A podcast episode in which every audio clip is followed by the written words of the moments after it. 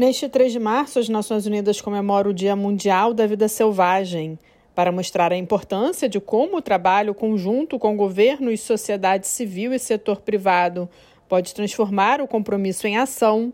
Este ano, o tema é Parcerias para a Conservação da Vida Selvagem.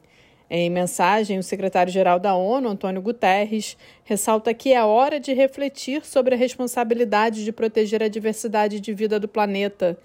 Ele lembra que as atividades humanas estão destruindo florestas e selvas, terras agrícolas, oceanos, rios, mares e lagos que antes eram prósperos. Guterres afirma que um milhão de espécies estão à beira da extinção devido à destruição do habitat, à poluição por combustíveis fósseis e ao agravamento da crise climática. Para ele é preciso acabar com esta guerra contra a natureza e as soluções já existem. Este ano a ONU também celebra o 50 aniversário da Convenção sobre Comércio Internacional de Espécies Ameaçadas, que ajudou a proteger milhares de plantas e animais. A convenção é um acordo internacional entre governos para garantir que o comércio internacional de animais e plantas selvagens não ameace a sobrevivência das espécies. Hoje, ela concede vários graus de proteção a mais de 37 mil espécies de animais e plantas.